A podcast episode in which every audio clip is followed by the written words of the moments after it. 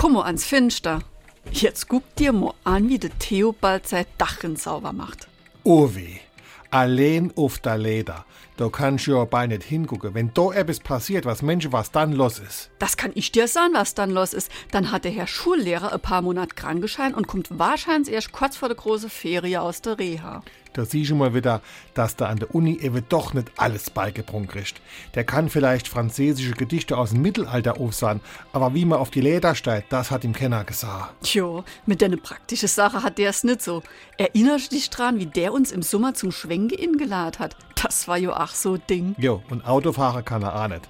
Mein Kind manchmal meint, der hätte seinen Führerschein im Lotto gewonnen und sein Abitur an der Baumschule gemacht. SR3. Warum wir so reden. Wie man schwätze.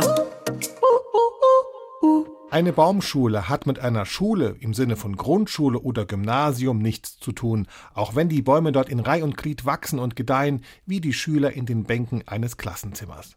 Kleine Baumzöglinge werden in der Baumschule aufgepflanzt. Der Fachausdruck dafür heißt auch aufschulen und bedeutet so viel wie das Ausbilden einer Wurzel.